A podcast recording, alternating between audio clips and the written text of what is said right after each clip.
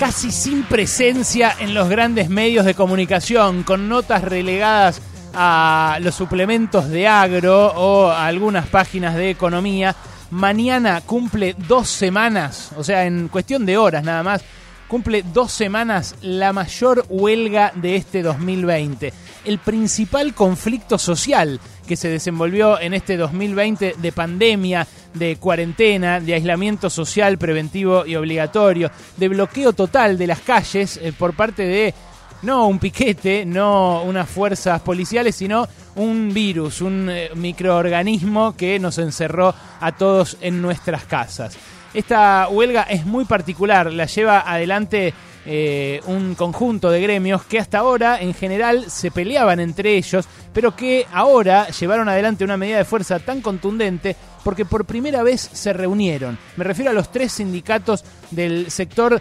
clave del capitalismo argentino, del corazón de la vaca viva, del lugar del cual sale el grueso de las exportaciones de la Argentina, el complejo aceitero, ese polo que empieza eh, allá al norte de Rosario y que se extiende hasta la zona norte de Buenos Aires, allá por San Nicolás. Me refiero, cuando digo tres gremios, a la Federación de Aceiteros, al Sindicato Aceitero de San Lorenzo, históricamente divididos por eh, diferencias, y también a los recibidores de granos de Urgara, que los tres tienen eh, por patrones a las mismas multinacionales, a los mismos grupos económicos, las estadounidenses Cargill, Bunge, ADM, la francesa Dreyfus, la suiza Glencore, la china Cofco, las argentinas Molinos Río de la Plata y Aceitera General de ESA. En fin, a la Cámara de la Industria Aceitera, la CIARA, una entidad que tiene un poder de lobby impresionante eh, y que eh, ahora se encontró con uno de su tamaño,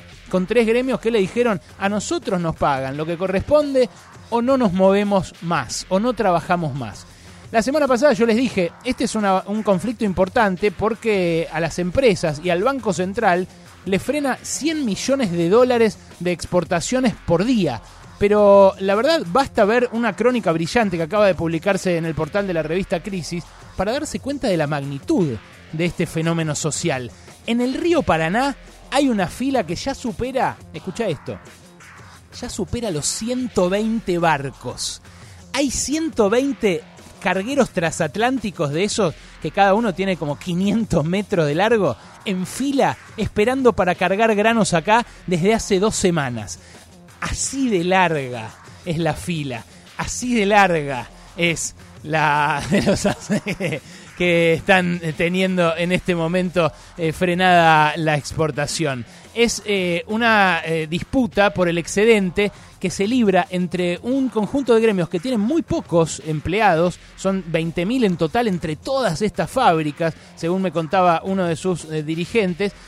pero que controlan la médula espinal del país productivo el corazón de ese capitalismo agroexportador que lamentablemente no pudimos hacer despegar hacia otra cosa en estos 40 años desde que la dictadura nos redujo a eso. Por ahí es por donde fluyen los granos eh, y sus derivados industriales, por allí es donde en sentido contrario fluyen los dólares hacia la Argentina. ¿Y por qué eh, estoy dedicándole el editorial de hoy a este conflicto si es tan poquita la gente que está involucrada y es a tan poca gente eh, la que afecta esta paritaria? Bueno, porque justo en vísperas de las fiestas, justo en vísperas de la Navidad, el resultado de esta disputa va a influir de manera significativa en cómo va a ser la reconstrucción económica que tenga la Argentina en 2021. Lo dijo también Cristina el viernes en su discurso allí en el Estadio de La Plata, donde eh, discutió con buena parte del gabinete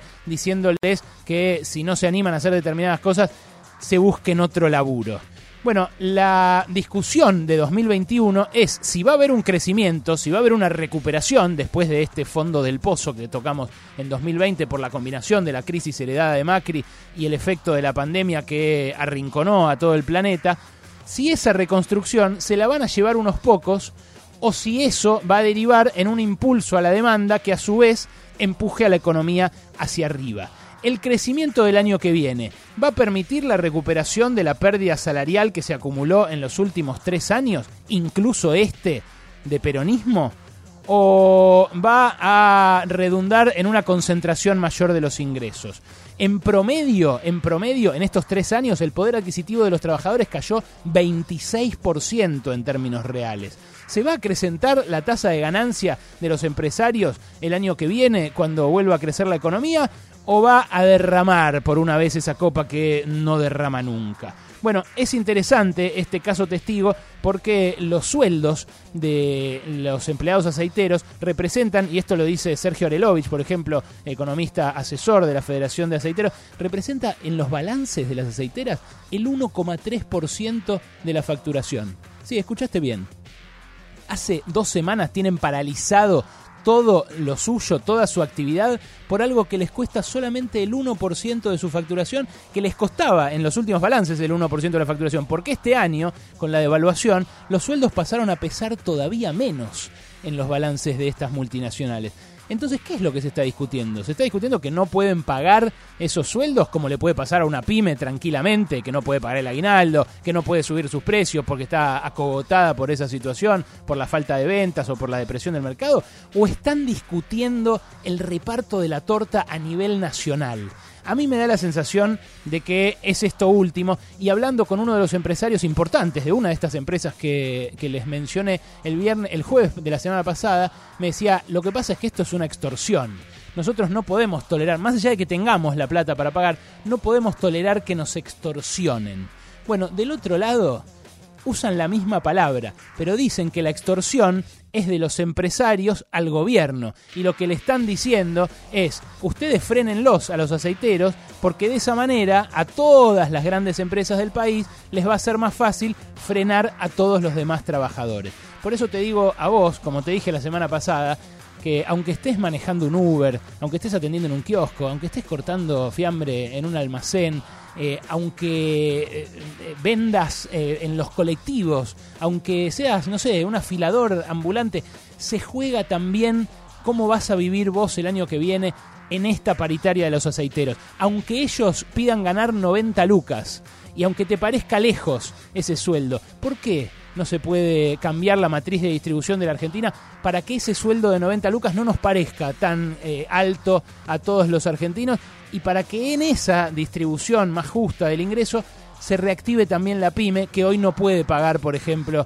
el aguinaldo a sus empleados. Me da la sensación de que eh, la falta de difusión de este conflicto hace también a evitar que vos pienses en estas cosas. Y por eso le dedico este espacio, este espacio de tanta importancia, a un conflicto que, como digo, muchos quieren mantener acallado. El poder obrero que se está eh, desplegando en, la en las terminales allí de Rosario, de San Nicolás, de Timbúes, del norte santafesino, repercute en toda una sociedad que está agobiada por la crisis, que se prepara para recuperar el crecimiento, pero que no tiene claro todavía cómo se va a, repartir ese crecimiento. Ahí también hay un rol que tiene que ocupar el Estado. Y la verdad, el Estado, eh, así como en la huelga grande que hubo aceitera de 2015, dejó que terminara en un triunfo, ahora tiene la oportunidad de definir un poco la cancha. Por ahora no está interviniendo,